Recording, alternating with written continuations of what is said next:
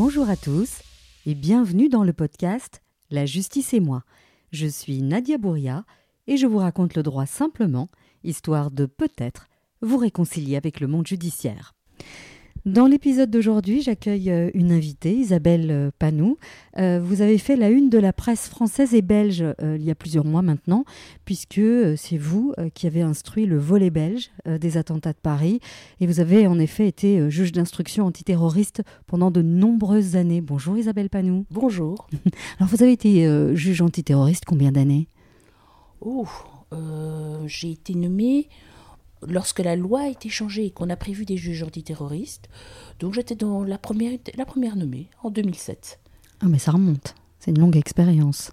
Oui, ça fait depuis, je dirais, une quinzaine d'années, plus ou moins, que je pratique cette matière, mais pas uniquement. Hein. C'est la caractéristique belge. Nous, nous, les juges antiterroristes, nous faisons toutes les matières. Donc, nous ne traitons pas exclusivement du terrorisme. C'est évident que pendant les périodes où euh, les dossiers se sont accumulés, on s'est consacré uniquement à cela, mais aussi non, nous sommes amenés à faire tous les dossiers comme les autres juges de droit commun. D'accord. Euh, alors justement, c'est pour ça que je vous ai invité, parce que je ne voulais pas, euh, bah, si on a le temps, on en parlera hein, des attentats, mais moi je voulais vraiment me focaliser sur le métier de juge d'instruction, parce qu'il est assez, assez méconnu. alors avant d'entrer dans le vif du sujet, je voulais savoir comment est-ce que vous êtes devenu juge d'instruction, en deux mots. Euh, quand j'ai postulé, j'étais avant tout euh, ce qu'on appelle un auditeur du travail. Alors un auditeur du travail, c'est le ministère public pour les juridictions du travail, donc ceux qui, se, qui euh, sont particulièrement axés sur tout ce qui est travail au noir, traite d'êtres humains. Donc j'étais spécialisée dans ce domaine et à un certain moment j'ai décidé de postuler juge parce qu'un juge d'instruction c'est un juge. Comme euh, aujourd'hui je, je, juge des personnes, demain je peux être juge des saisies et après-demain juge de la jeunesse. Donc c'est simplement un juge qui a un mandat particulier et qui a reçu évidemment qui a suivi une formation particulière également. Donc euh, c'est une question de choix. Euh, je pense que le président de l'époque m'a proposé l'instruction et j'ai directement accepté. Avec joie? Avec grande joie. Alors moi j'ai en tête euh, euh, la série télé Alice Nevers, euh, le, juge est une femme, avec Marine Delderme je pense. alors on la voit travailler en étroite collaboration avec deux policiers. voilà, il leur arrive des tas d'aventures. Est-ce que c'est fidèle à la réalité ou, pas, pas du tout? Ce n'est pas fidèle à la réalité. maintenant, si c'est l'aspect étroite collaboration avec les policiers, c'est clair qu'en Belgique, un juge d'instruction a des collaborations euh, avec les policiers. Pour le reste, le personnage euh, est, fort bien maquillé et fait des descentes avec des talons euh, de 10 cm, ce qui n'est pas tout à fait compatible avec, avec la réalité du terrain. Mais en ce qui concerne l'aspect policier, c'est vrai qu'il y a des contacts quotidiens. Uh-huh. Alors comment est-ce que vous, vous quelle définition vous donneriez au juge d'instruction avant qu'on entre plus en profondeur dans, dans le sujet? Au fait, le juge d'instruction, je dirais, c'est le chef d'une enquête pénale. C'est lui qui est le chef de l'enquête. C'est pas moi qui le détermine, c'est la loi.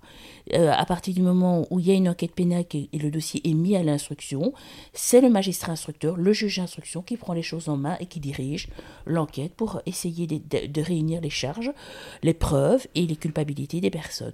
D'accord. Alors pour que les auditeurs comprennent mieux euh, vraiment le, cœur de ce métier, j'ai envie qu'on prenne un exemple. Donc on va prendre euh, un exemple très simple. Euh, voilà, du, des voisins entendent des bruits dans, dans un immeuble, des cris, des personnes qui dévalent l'escalier, et puis bon, un des voisins se décide quand même à aller ouvrir et découvre un cadavre sur le pas de sa porte. Donc, euh, en toute logique, euh, on imagine qu'il va appeler euh, la police. les policiers sont avertis. Vous, à quel moment est-ce que vous intervenez? À quel moment le juge d'instruction intervient?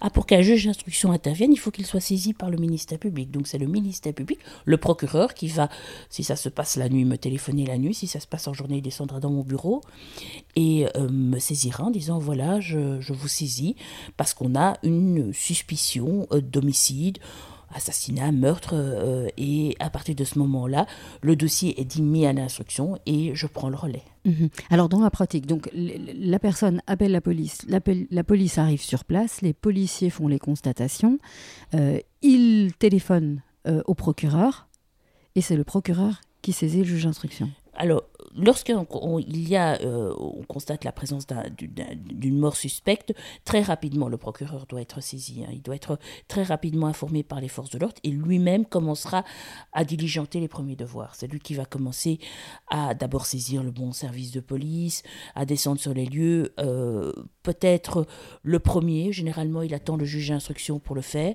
Euh, et dans un second temps, une fois que les premiers devoirs sont lancés, devoirs d'investigation, je dirais, mhm. Euh, le juge d'instruction est saisi. D'accord. Alors comment ça se passe euh, Nous descendons, donc on vient nous chercher au palais. Euh, la première chose qu'il faut faire, c'est laisser d'abord la police scientifique travailler mhm. et le médecin légiste. Donc on ne descend pas tout de suite. Donc c'est comme à la télé, comme dans les séries télé. Le rôle de la police scientifique est fondamental et le rôle du médecin légiste est fondamental. Sans eux, euh, je dirais que c'est les premiers qui sont à intervenir parce que c'est eux qui vont recueillir les, éléments euh, souvent extrêmement importants. Dans un second temps, une fois que la scène de crime, comme on dit, est, est, est, libre, nous pouvons nous, euh, nous y rendre. Alors on ne descend pas forcément systématiquement. D'accord. pour, en tout cas, c'était ma position. Pour qu'il y ait une descente sur les lieux, il faut qu'il y ait un intérêt. Lorsqu'il y a une fusillade en plein milieu de l'avenue Louise où les personnes se sont enfuies et que la victime est en train de décéder sur une table d'opération euh, dans un hôpital, je ne vais pas automatiquement et nécessairement descendre dans la minute. Il faut qu'il y ait un intérêt pour descendre. Mais généralement, euh, pour des cas de, mort suspecte, on descend quasi systématiquement. Alors comment est-ce que vous déterminez l'intérêt? Euh, Comment est-ce que ça, ça, Voilà, pour moi c'est pas...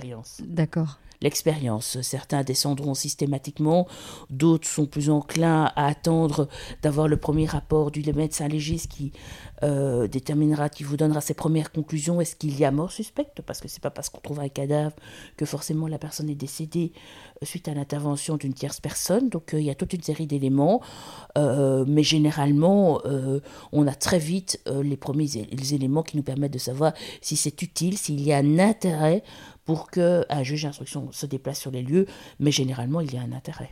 D'accord. Et alors, pour que ce soit vraiment concret, vous décidez qu'il y a un intérêt là dans, notre exemple, vous y allez.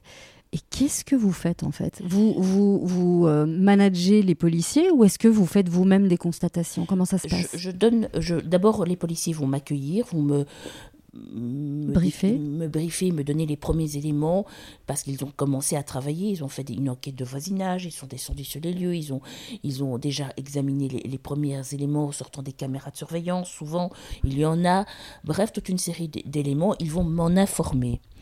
Euh, à partir de ce moment, il y a le légiste aussi qui va me faire un rapport. Il aura constaté, il aura pris connaissance des éléments, il aura euh, examiné la, la, personne décédée, il pourra déjà me donner certains éléments. Puis le labo également sera présent, il pourra également euh, me, me, donner les éléments. Et à partir de ce moment-là, je, je, commence à diligenter des devoirs, et ça c'est en fonction des faits. Mhm. en fonction des éléments, je vais solliciter une enquête de voisinage plus approfondie. Euh, ou alors euh, euh, il y aura peut-être déjà un suspect interpellé, et, là je donnerai des instructions pour qu'on entende cette personne, qu'on fasse des perquisitions à son domicile.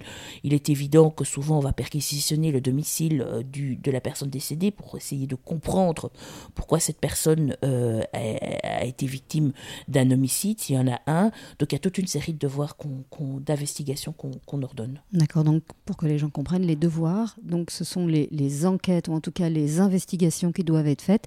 Et c'est vous euh, qui dites aux policiers de les faire. C'est-à-dire qu'un policier n'a pas le droit d'aller perquisitionner sans votre accord. en Belgique, aucun policier ne peut perquisitionner sans un, sans un accord d'un juge d'instruction. Il faut un mandat. Donc, euh, sauf en cas de flagrant délit et dans des cas très spécifiques. Donc, il y a toujours une intervention d'un magistrat instructeur lorsqu'il y a perquisition. À partir du moment où le dossier est à l'instruction, le magistrat instructeur diligente des investigations. Ça ne veut pas dire que le policier ne peut pas avoir des initiatives. Ils ne restent pas statiques. Euh, ils ont aussi eux-mêmes euh, des, possibilités d'investiguer, c'est là que la collaboration se fait. Donc forcément, ils nous en informent, on est d'accord, on n'est pas d'accord, et, on avance de, manière concrète. Le but est d'avancer. Euh, le fait que le magistrat soit le chef d'enquête n'entraîne pas un immobilisme de la police. D'accord. Et c'est pas parce que vous êtes le chef d'enquête que forcément vous êtes hiérarchiquement au-dessus d'eux. C'est-à-dire que c'est pour ça que vous utilisez le terme de collaboration. Alors la notion d'hiérarchie, c'est quelque chose de plus particulier.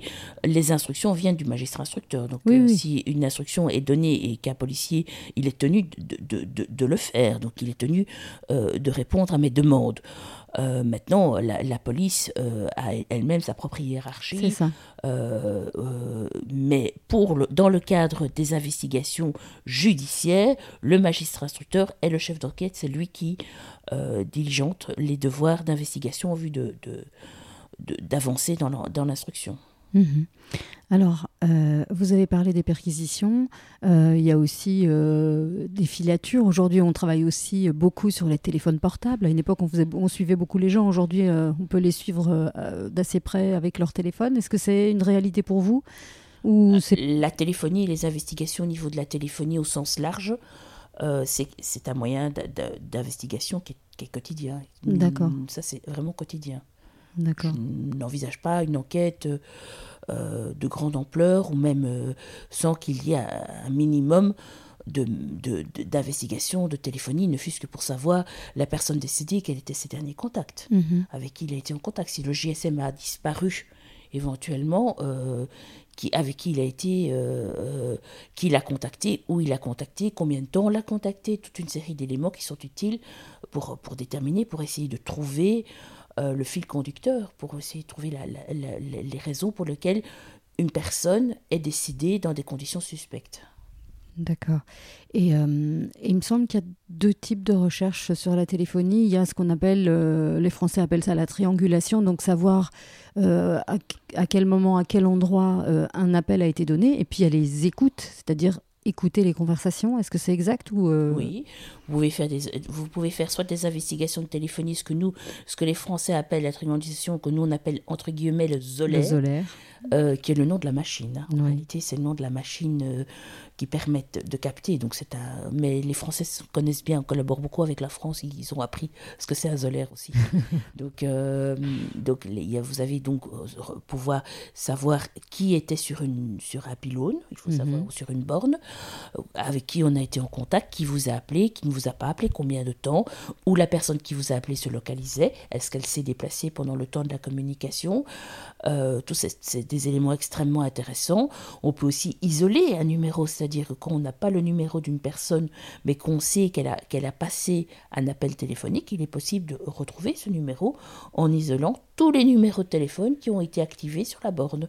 Et après, on se fera un travail d'investigation policière pour isoler le bon numéro. Et vous avez euh, également les écoutes téléphoniques, les écoutes téléphoniques euh, et peut-être un terme qui est un peu dépassé parce qu'on n'écoute plus toujours que les téléphones euh, et qui est un moyen d'investigation classique aussi. Ah, quand vous dites qu'on n'écoute plus vraiment que les téléphones, c'est-à-dire qu'on va regarder les WhatsApp, les Messenger, euh, Instagram, absolument tout. Et, c'est difficile, mais il faut s'adapter à, l'évolution du temps. Et les, les, les téléphones fixes qu'on écoutait, ça c'était déjà même pas quand j'ai commencé. Donc, c'était il y a longtemps. C'était il y a longtemps. Et étonnamment, vous avez encore des personnes qui parlent sur leur GSM et qui, qui, euh, qui euh, sont susceptibles de nous donner des éléments intéressants. Donc les écoutes téléphoniques, ce qu'on appelle les écoutes téléphoniques, c'est encore un, moyen d'investigation qui permet d'avancer dans les enquêtes.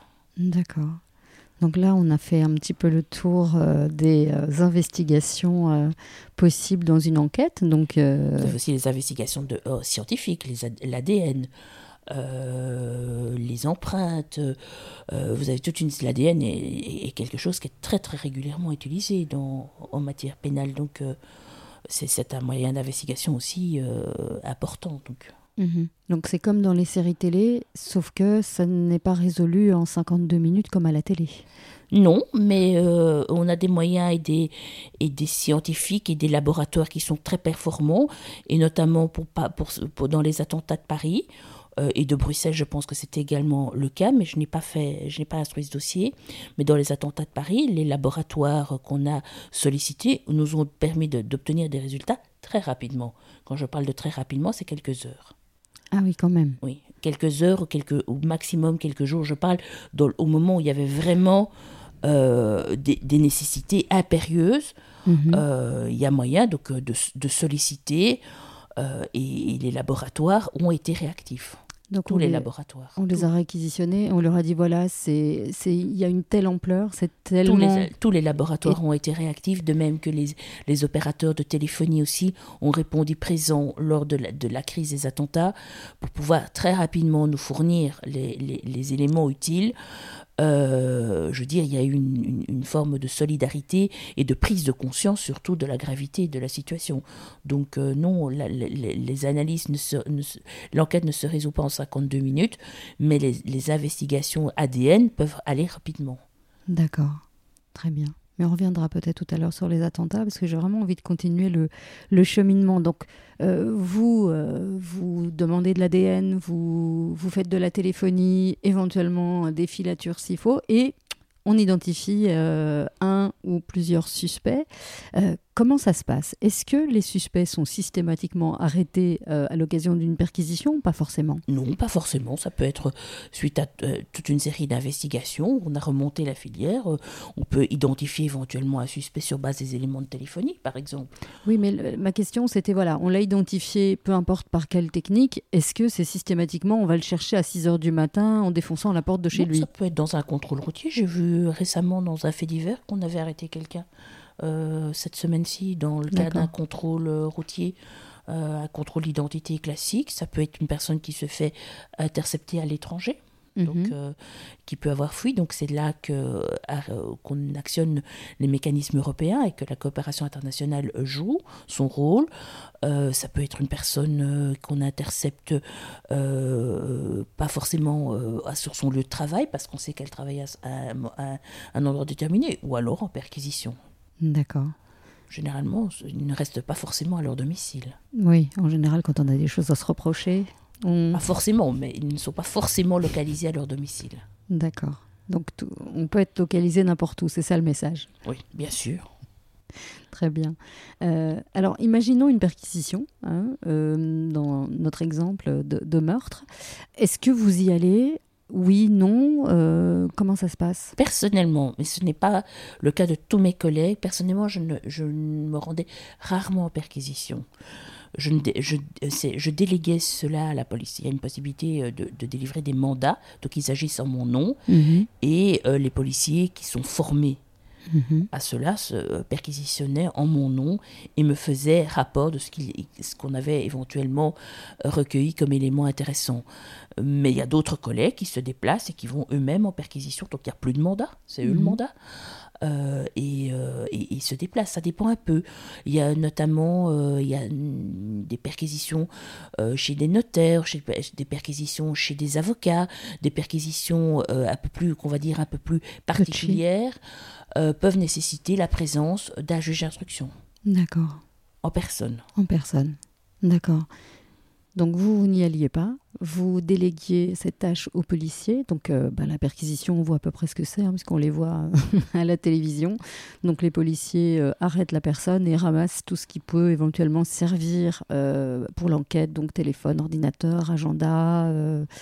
Et puis dans le cadre d'un meurtre, on va peut-être regarder s'il n'a pas gardé euh, des éléments euh, appartenant à la victime, etc. Euh, toute une série d'éléments. Parfois, s'il n'a pas, on retrouvera le, GSM de la victime chez lui euh, euh, ou certains éléments intéressants. Ça, c'est la perquisition. Ça, il a- n'y a, pas une perquisition identique, donc ça dépend du dossier. D'accord. Il y a plusieurs éléments, mais euh, euh, on peut retrouver euh, souvent. On retrouve. euh, il faut chercher dans une perquisition. Si on cherche bien, souvent on trouve. Oui, qui cherche trouve. Qui cherche trouve. Oui. Très qui bien. cherche et surtout dans une perquisition, ce qui est intéressant, c'est de saisir des éléments. C'est bien, Ouais. mais il faut les exploiter. Alors, euh, Saisir des, téléphones de tout le monde, oui. c'est très intéressant, Mhm, mais il faut regarder ce qu'il y a dans le téléphone. mhm. Donc il faut prendre le temps d'exploiter les éléments euh, qui sont saisis. Et c'est pour ça que la justice est lente. Mhm. Parce que ça prend du temps de, de, de, de, de regarder un téléphone, de le faire parler, de rentrer dans le téléphone, d'examiner toutes les communications utiles, euh, d'examiner tous les messages, tous les mails, euh, tous les WhatsApp, tous les échanges. Parce que maintenant, il n'y a, y a, y a- y a pas que WhatsApp. WhatsApp, c'est presque dépassé. Oui. Donc euh, Facebook aussi. Donc ça prend et ça, et ça nécessite de re- regarder des, comptes, des extraits bancaires. Oui. Ça prend du temps. Oui. Oui, parce que vous faites aussi des exploitations. Ah, ils sont jamais, ils sont rarement rangés dans l'ordre. Donc, Oui. euh, Euh, ça prend du temps pour essayer de, trouver euh, un motif, par exemple, s'il y a un motif financier, un mobile financier, ça prend, tout ça prend du temps. une perquisition bien faite est une perquisition qui prend souvent du temps. D'accord. Et l'exploitation derrière prend encore, plus, de encore plus de temps. Vous avez utilisé un terme qu'on entend aussi souvent dans les, dans les séries télé, c'est le mobile. Est-ce que c'est c'est ça que vous cherchez quand euh, on commence à enquêter ou c'est après qu'on essaye de reconstituer? Est-ce que c'est en, parallèle ou pas? C'est en parallèle, c'est clair qu'on essaye de, toujours de comprendre. En, normalement, euh, une personne n'atteint pas à la vie d'une autre personne sans, sans, un motif légitime, sauf si c'est mhm. un accident euh, ou, ou, une colère déterminée. Donc on essaye de comprendre. Il faut aussi pouvoir expliquer pourquoi on en, est, on, on en est arrivé là. Parfois, on n'a pas d'explication. Mhm. Il y en a, il y a des, moi, j'ai eu des dossiers où, sincèrement, je n'ai toujours pas compris pourquoi cette personne est décédée, pourquoi cette personne a, apporté des coups de couteau à une autre personne. Je n'ai pas, je n'ai pas le mobile et pourtant la personne euh, suspectée est en aveu des faits, reconnaît, euh, il n'y a pas de problème sur la matérialité des faits, mais il n'y a pas d'explication réelle. En tout cas, ce qui nous a été fourni comme explication par l'auteur était en tout cas, en ce qui me concerne, légère. Les explications étaient, euh, c'était léger euh, et, les investigations n'ont pas permis d'aller plus loin. Donc parfois, je, je n'ai pas dit qu'il n'y en avait pas, j'ai dit qu'on ne le connaît pas. Oui, et il n'y avait pas de, problématique de drogue, d'alcool qui aurait pu expliquer le. Je pense à un dossier en particulier j'ai pas, euh, qui, était, qui, a été jugé, non. Pas de motif de non. Une personne est passée dans un parc et une personne est morte dans, dans ce parc. Et on ne sait pas pourquoi. Non. Et on ne saura jamais. Et on ne le saura jamais. Mhm. Ok. Donc... Et pourtant, les personnes qu'on a interceptées reconnaissent avoir euh, porté des coups de, couteau à cette personne. On, restera dans le flou. D'accord.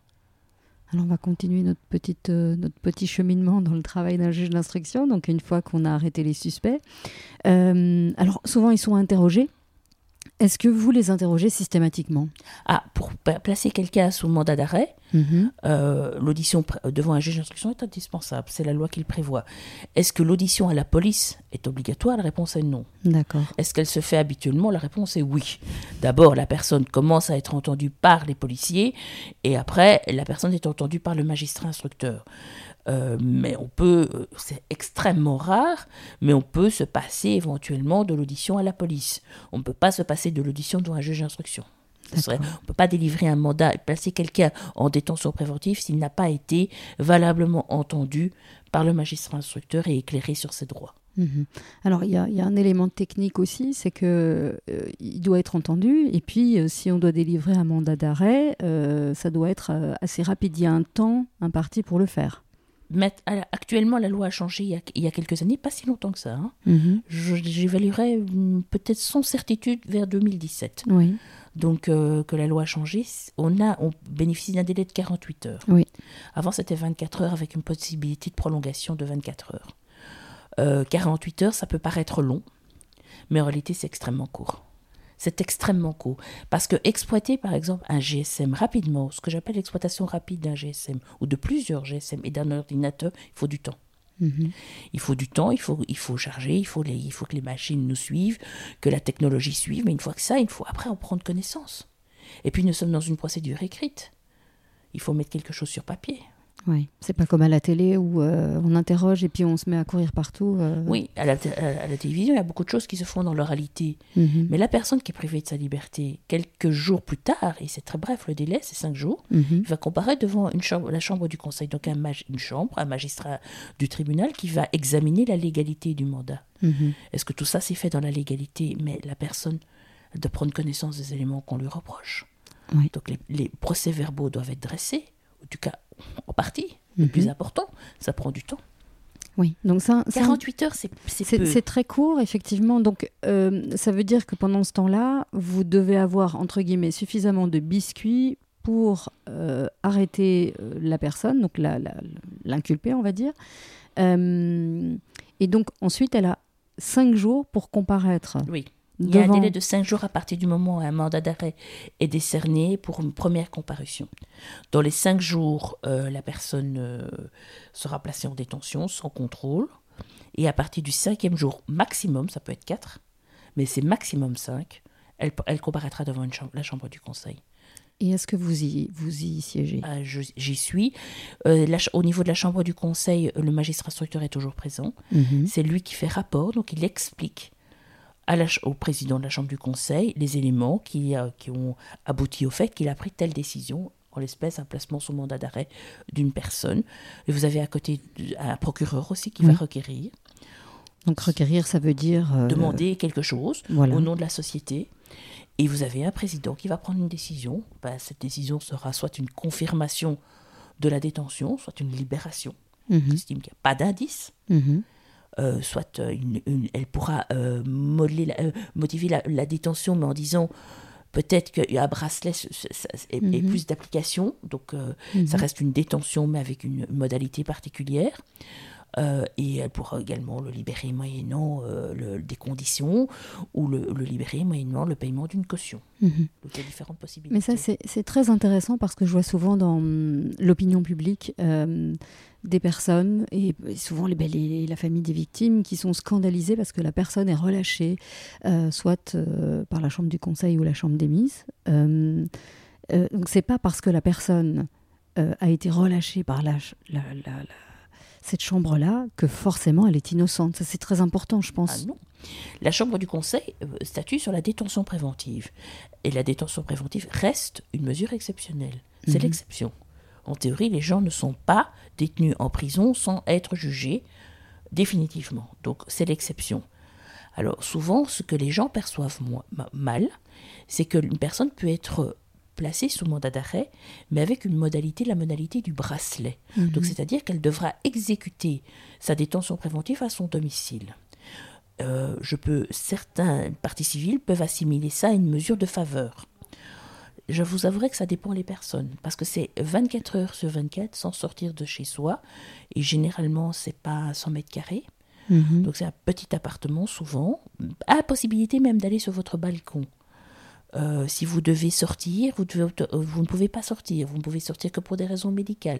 Obtenir préalablement l'accord du magistrat. Et si vous sortez, ça sonne. Votre bracelet sonne, donc on en est averti. Et vous risquez qu'on révoque votre libération, votre bracelet, excusez-moi. Mhm. C'est quelque chose qui est lourd. Mhm. Contrairement à ce qu'on peut penser, il y a des personnes qui ne souhaitent pas. C'est rare, mais ça existe. Des personnes qui ne souhaitent pas être euh, placés en détention euh, préventive sous la modalité du bracelet. Ils estiment ça extrêmement lourd. D'accord. Ou parfois, c'est pas possible, parce qu'ils n'ont pas de personnes qui sont susceptibles d'aller faire leurs courses, de les nourrir, euh, de, parce qu'ils ne peuvent pas sortir. Donc, il faudra à un certain moment donc il faut des choses pratiques. Il faut une logistique. Et certains mhm. n'en ont pas cette logistique. En tout cas, ils ne sont pas susceptibles de rassurer la justice suffisamment pour nous apporter des éléments qui sont de nature à nous dire la logistique existe. D'accord. Très bien. On continue. Pendant que la personne est en prison ou pas. Euh, l'enquête poursuit. L'enquête se poursuit. Donc on continue, on exploite tout, ce qu'on a, on, on, interroge d'autres gens. éventuellement des co-auteurs, euh, on, on, diligente aussi des expertises qui sont des expertises importantes parce qu'il faut comprendre, parce que quand la justice juge quelqu'un, elle juge une personne. Mhm. Donc il y a des expertises psychiatriques, psychologiques mhm. qui sont également euh, diligentées. C'est important de savoir euh, à qui on a affaire, quel trait de personnalité a l'inculpé. et l'enquête se poursuit avec des évolutions parfois euh, ben, on se rend compte que la personne qu'on a placée sous mandat d'arrêt euh, n'est pas euh, la personne qui est concernée par les faits. Parfois on lève le mandat ou que son rôle est bien plus important qu'on le pensait ou qu'il y a une tierce personne, une troisième personne, une quatrième personne qu'on tente d'identifier et d'isoler et on remonte et on commence à construire le dossier en vue d'être jugé par un juge du tribunal correctionnel ou de la cour d'assises. Mhm. Et donc, quand tout ce travail d'investigation est terminé, comment ça se passe? Le dossier est retransmis au ministère public parce que pendant parce qu'on n'a pas beaucoup parlé du parquet mhm. euh, pendant euh, l'instruction le ministère il y a toujours un ministère public le ministère public est présent mhm. il a son rôle à jouer mais il ne peut pas euh, euh, ordonner des devoirs d'enquête mm. liés euh, qui pourraient porter atteinte à, à l'instruction. Donc le ministère public est, présent, il peut ordonner, il peut me soumettre des demandes, il peut me demander de faire certains actes, mm-hmm. j'accepte ou je ne l'accepte pas. Si je ne l'accepte pas, il y a possibilité de faire trancher la question par une juridiction de la Cour d'appel. mais à partir du moment où l'instruction se clôture, est terminée, le dossier repart au parquet. Et ça, c'est la grande différence entre la France et la Belgique, parce que c'est le ministère public qui va véritablement dresser son, son réquisitoire. Ça, va, ça veut dire quoi? Ça veut dire qu'il va déterminer qui va être jugé, pour quel fait, pour quelle période. Et où on va le juger? Tribunal correctionnel, cour d'assises, telle période infractionnelle et quelle personne et pour quel fait, tentative de meurtre, meurtre, assassinat, et c'est le ministère public euh, qui va proposer, va dresser un réquisitoire qui donnera lieu à un débat devant la Chambre du Conseil. D'accord.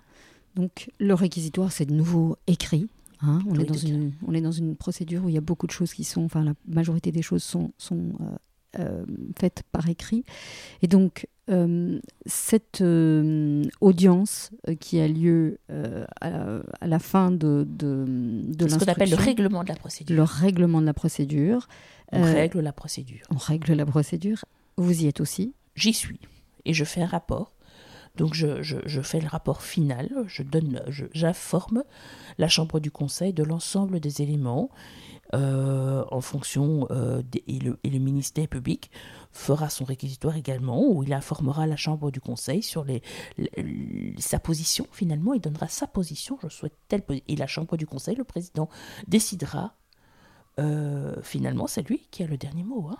et donc la décision c'est soit la personne doit être jugée soit il n'y a pas d'éléments soit il n'y a pas d'éléments, soit la personne, euh, on, la poursuit, on la, le ministère public visait une tentative d'assassinat.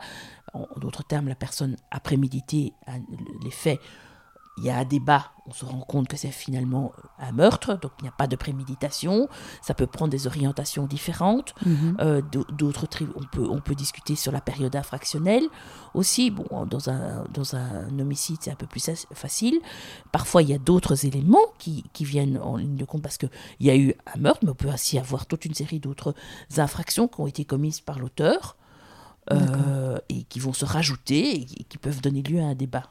D'accord. Donc, si on revient à notre exemple, donc imaginons qu'il y a plusieurs auteurs, on les a identifiés, et donc, euh, comme il y a mort d'homme... Euh, Classiquement, on, se dirige vers la cour d'assises. Cour d'assises, très bien. Donc, il y a une session de la cour d'assises. Euh, quel est votre rôle au moment de la cour d'assises? Donc, on rappelle que, bah voilà, il y a, il y a un juge, il y a même plusieurs magistrats, et il y a un jury.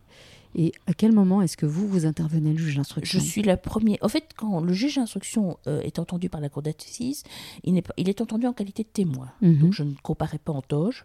Ça paraît anecdotique, mais euh, c'est important de le dire. Donc quand on témoigne, on témoigne sur ce qu'on a fait. Donc je vais témoigner sur les actes que j'ai posés, avec, et c'est la grande différence aussi par rapport à la France, euh, je vais témoigner avec les enquêteurs.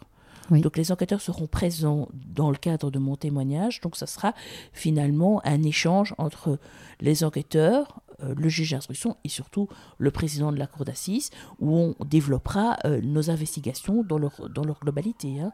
On est assez précis à la cour d'assises, donc ça peut durer plusieurs jours. Donc vous venez faire un rapport où, quasi vous venez expliquer l'enquête que vous avez menée quasi euh, minute par minute, jour par jour. On vient expliquer notre, notre enquête et c'est soumis au débat. Euh, euh, il y aura des avocats de la défense qui vont, euh, par l'intermédiaire du président, nous, nous, poser des questions, les parties civiles, et surtout, vous avez un jury populaire qui est juge, donc mhm. également, et qui vont également poser des questions. On va analyser, on va regarder sur, sur, tous les angles l'instruction telle qu'elle a été faite par les enquêteurs et par moi-même.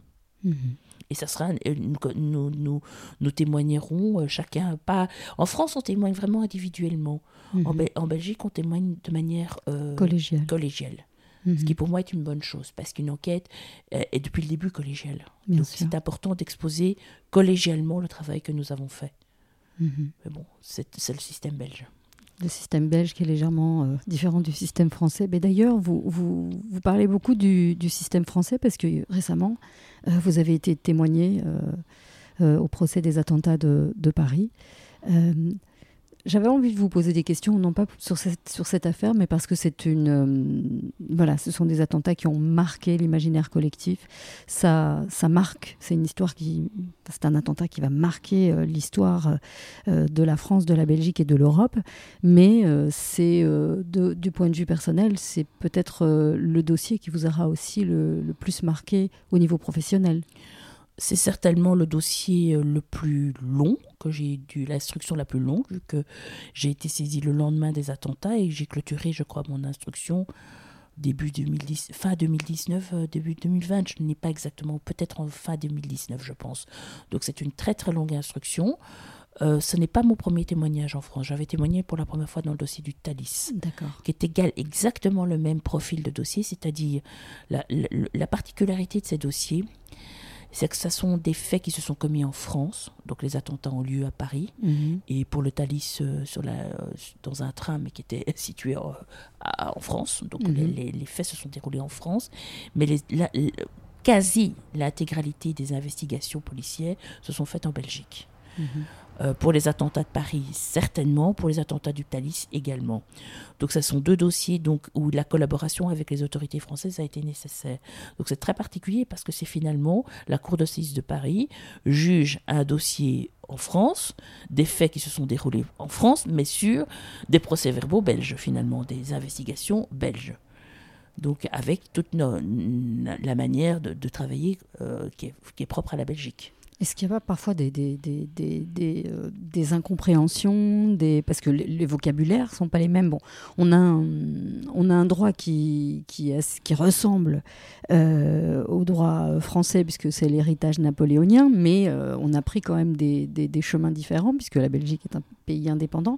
Est-ce qu'il n'y a pas parfois des, des, couacs ou des problèmes de, de, de, communication avec Rien qui n'est pas, qui n'est pas possible de résoudre. Donc je pense que la communication avec les autorités françaises n'ont pas posé de problème.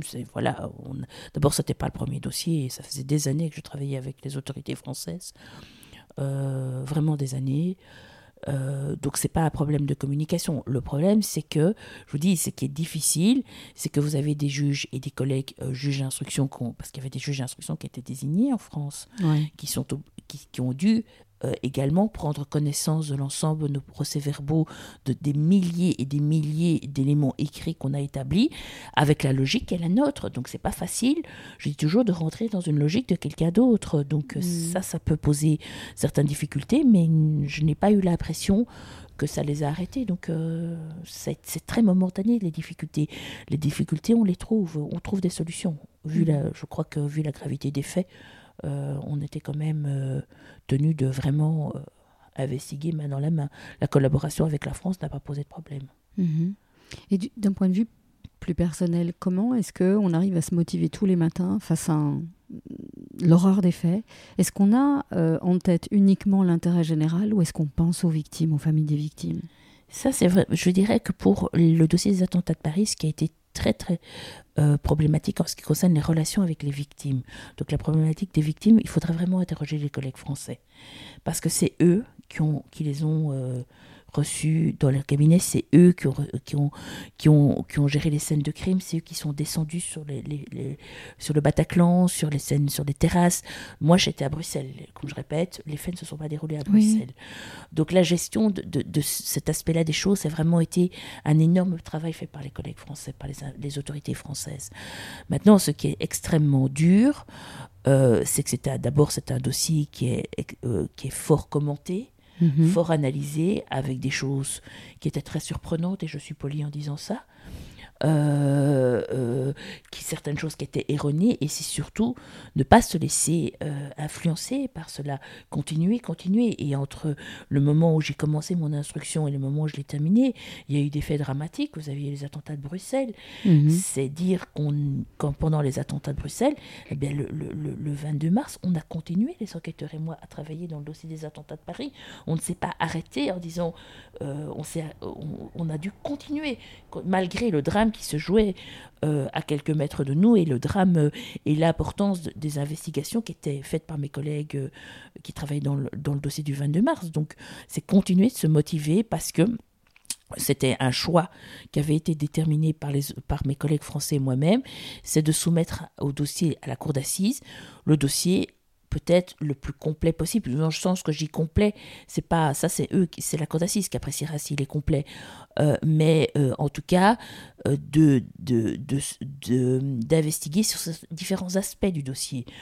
Les personnes qu'on tirait, les personnes qui ont fourni des faux documents, les personnes qui ont fourni des faux papiers, les, les personnes qui ont fourni les armes, les personnes qui ont permis le passage euh, d'un pays à un autre, ce qu'on appelle les passeurs. C'est tous des aspects de l'instruction qui ne sont pas forcément ceux qui étaient sur les scènes de crime, mais qui ont tiré, mais qui ont joué, et ça c'est la cour d'assises qui décidera, ont-ils joué ou non un rôle dans les attentats. Et c'est un aspect qui a donné lieu à énormément d'investigations, et c'est pour ça que ça a pris du temps.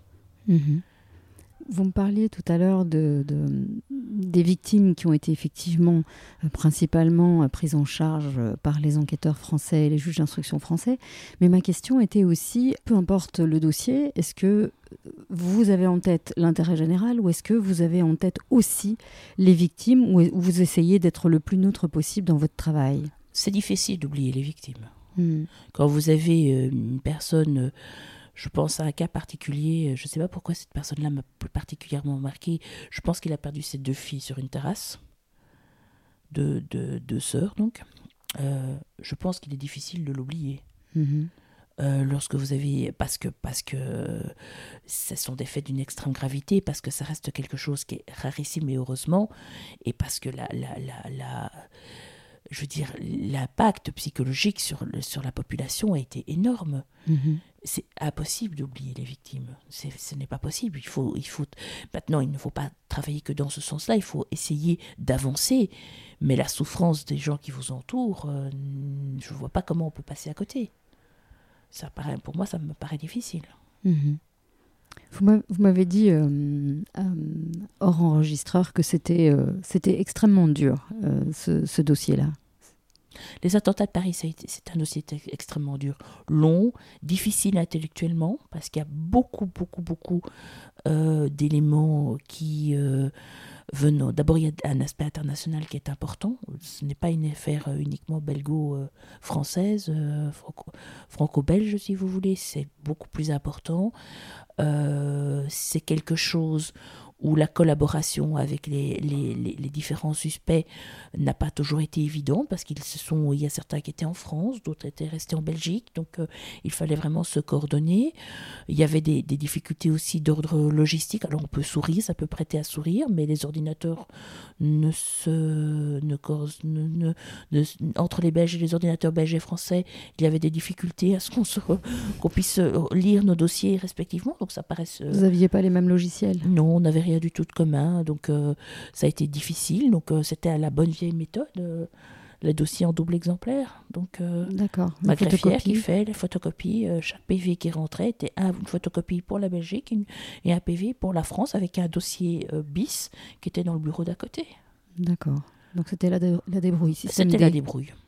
Ouais, donc travailler dans ces conditions-là, c'est pas toujours, c'est pas toujours simple. Vous venez d'évoquer votre greffière, ça on n'en a pas parlé.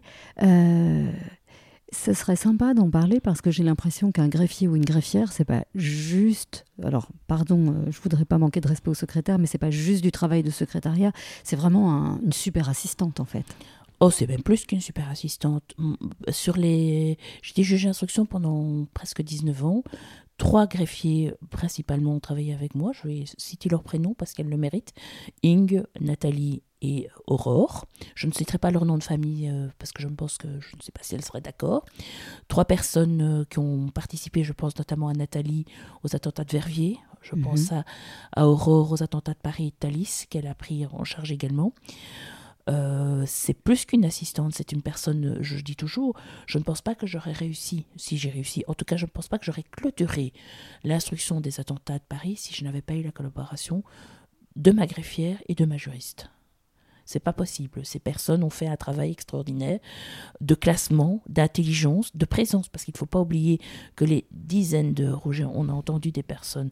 Moi, je parle avec le détenu euh, sans me préoccuper de ce qui est écrit. Hein. Euh, vous avez ma greffière qui tape comme ça. Euh, à un certain moment, on relit et j'ai ce qu'il a été dit ben, remis sur une feuille de papier. Donc il y a tout un travail intellectuel qui est extrêmement difficile. Euh, si c'est pénible d'entendre ce qu'on entend dans un cabinet d'instruction pour moi, bah, ça l'est tout aussi pour, pour une greffière. Euh, il faut savoir aussi que ce sont des personnes qui sont quand même fort qualifiées. Mhm. Euh, ce sont des, des- des criminologues, des juristes. vous avez, ce sont des personnes qui, sont, qui ont une formation généralement pas toutes, et celles qui ne l'ont pas ne sont pas forcément moins bonnes. Greffières, sont, sont des, mais c'est souvent des, formations juridiques ou avec une, une certaine connaissance du droit. Donc euh, c'est quelqu'un qui est indispensable.